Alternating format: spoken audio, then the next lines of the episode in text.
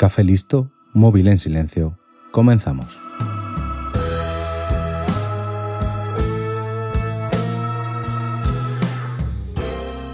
A diferencia del episodio anterior, donde el protagonista era claramente un ejemplo del mal, el protagonista de este episodio, depende de a quién preguntes, estará a un lado u otro de la moral.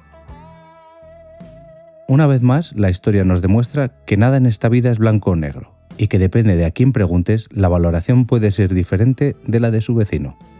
Voy a contarte la historia de una persona que para los españoles era el mal encarnado y para los ingleses fue un héroe. Hoy en 15 minutos voy a hablarte de Francis Drake. Francis Drake nació en Tavistock, Inglaterra, en 1540.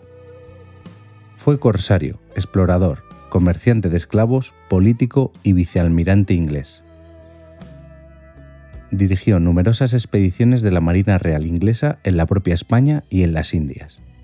Fue la segunda persona en circunnavegar el mundo en una sola expedición tras el Cano y participó en el ataque a Cádiz de 1587, la derrota de la Armada Invencible y el fallido ataque a La Coruña en 1589.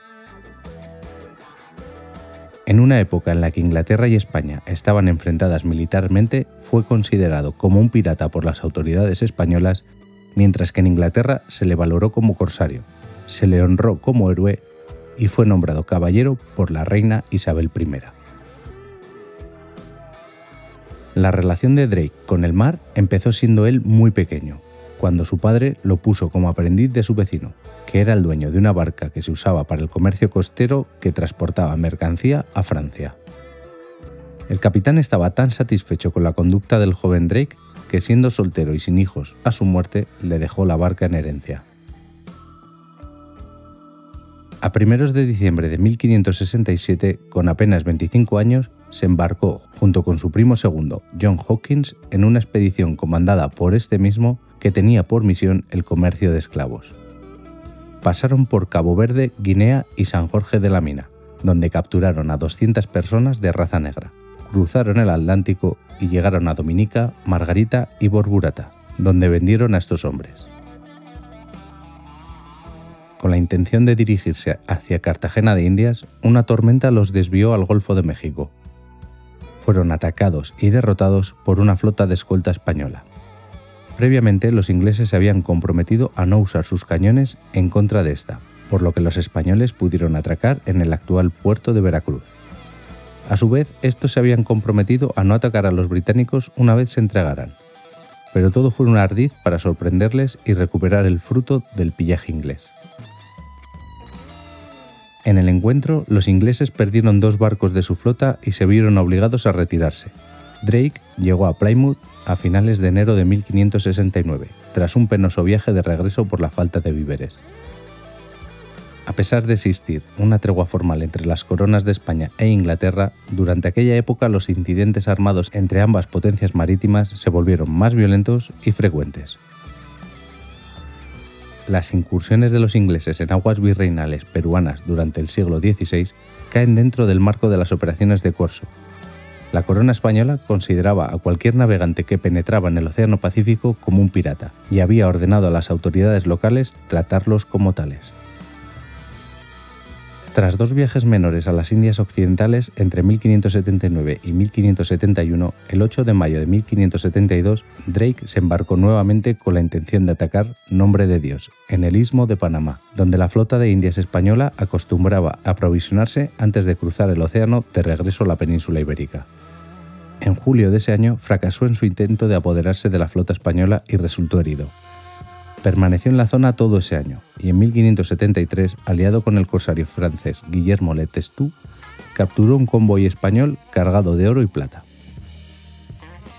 Cuando Drake volvió a Inglaterra el 9 de agosto de 1573, los escasos 30 marineros que le acompañaban eran todos ricos de por vida.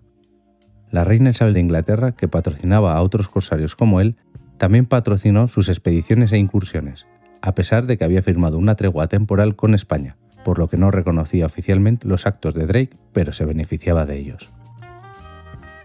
En 1575 participó en la masacre de la isla Ratlin, Por orden del conde de Essex, las tropas de John Norris masacraron no solo a 200 soldados de la defensa del castillo que se habían rendido, sino a más de 400 civiles, ancianos, mujeres y niños que se habían refugiado en la isla, mientras los barcos de Drake evitaban que los refuerzos irlandeses y escoceses alcanzaran las costas.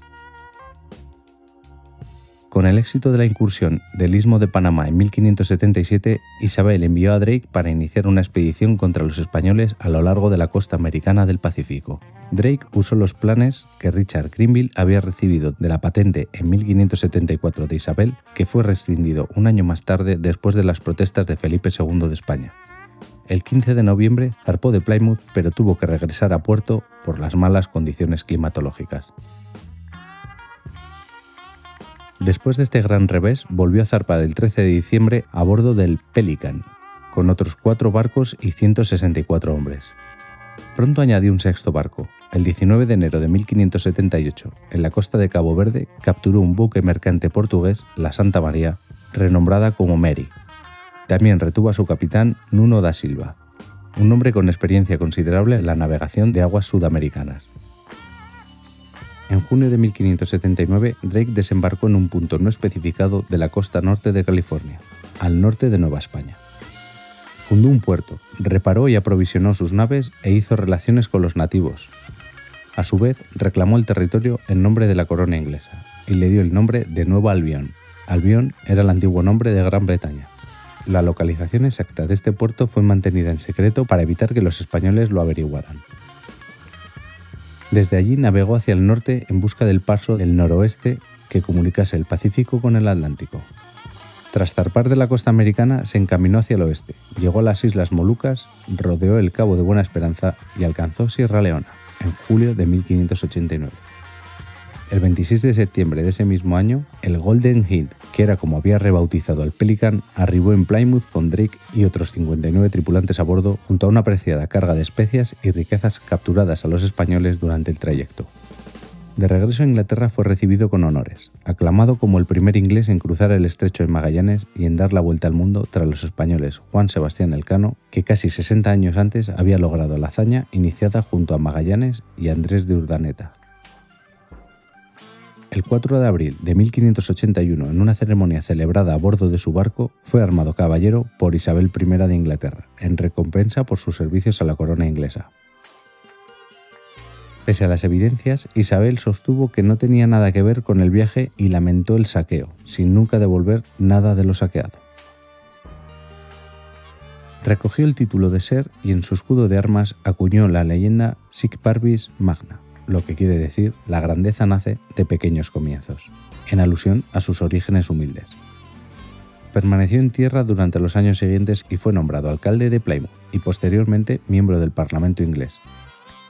En 1585, como consecuencia de los constantes ataques de los corsarios ingleses a la flota española y del apoyo inglés a las Provincias Unidas de los Países Bajos, que en aquella época estaba enfrentada a España en la Guerra de los 80 años, se desataron las hostilidades entre Inglaterra y España, lo que dio comienzo a la Guerra Anglo-Española. La reina Isabel I encargó a Drake el mando de un escuadrón con el encargo de atacar los territorios españoles de las Indias. El 14 de septiembre de 1585, Drake zarpó desde Plymouth al mando de una flota de 21 naves y 2.000 hombres, para que amagara las costas de España y cayera en definitiva sobre Lisboa.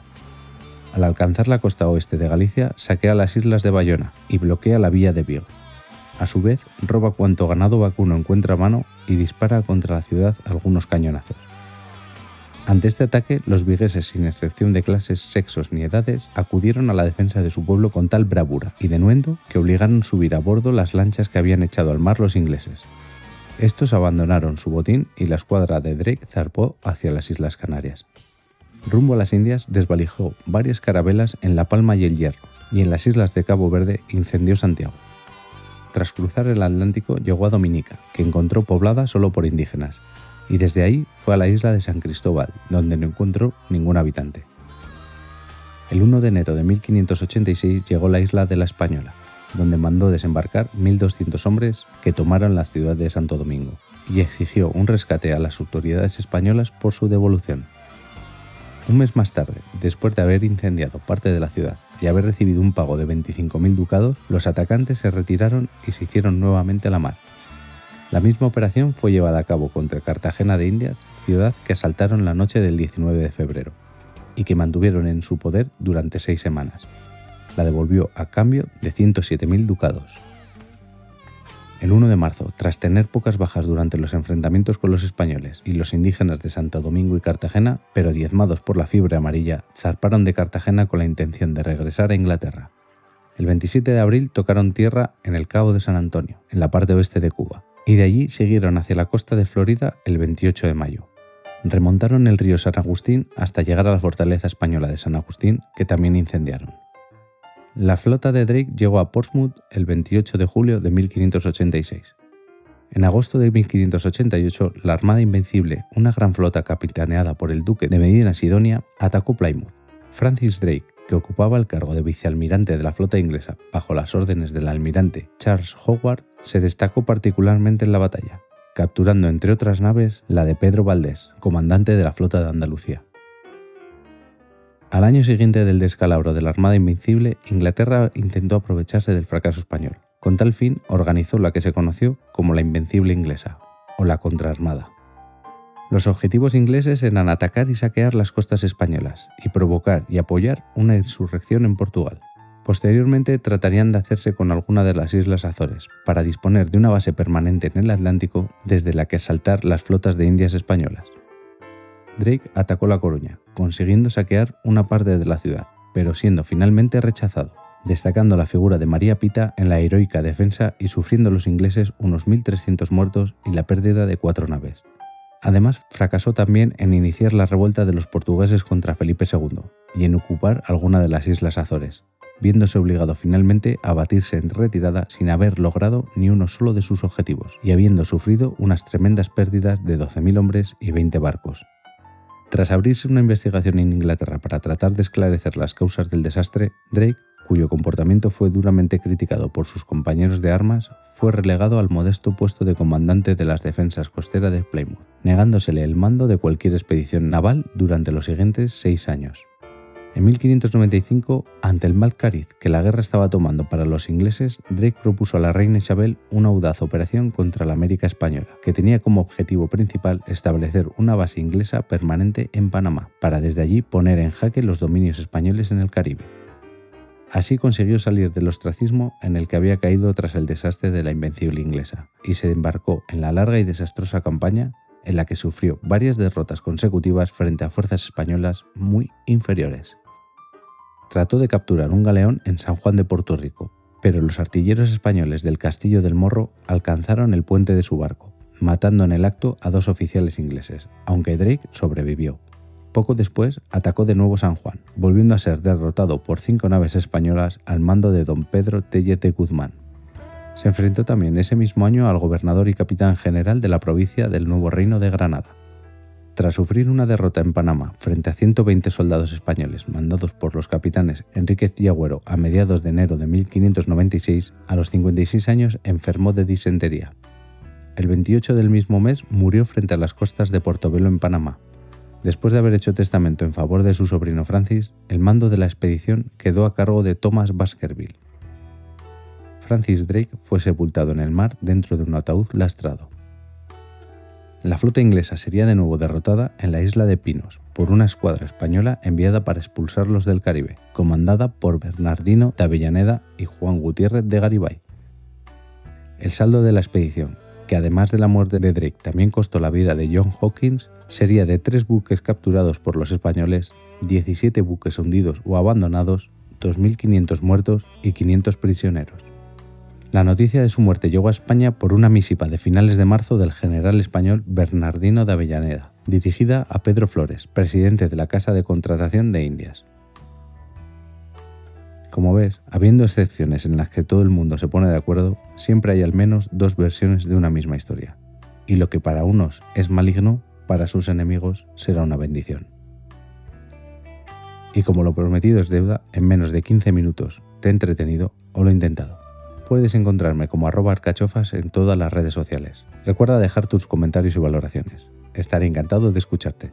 Y recuerda que en Fantasy Factory tenemos más podcasts que pueden entretenerte. Un saludo y hasta la semana que viene.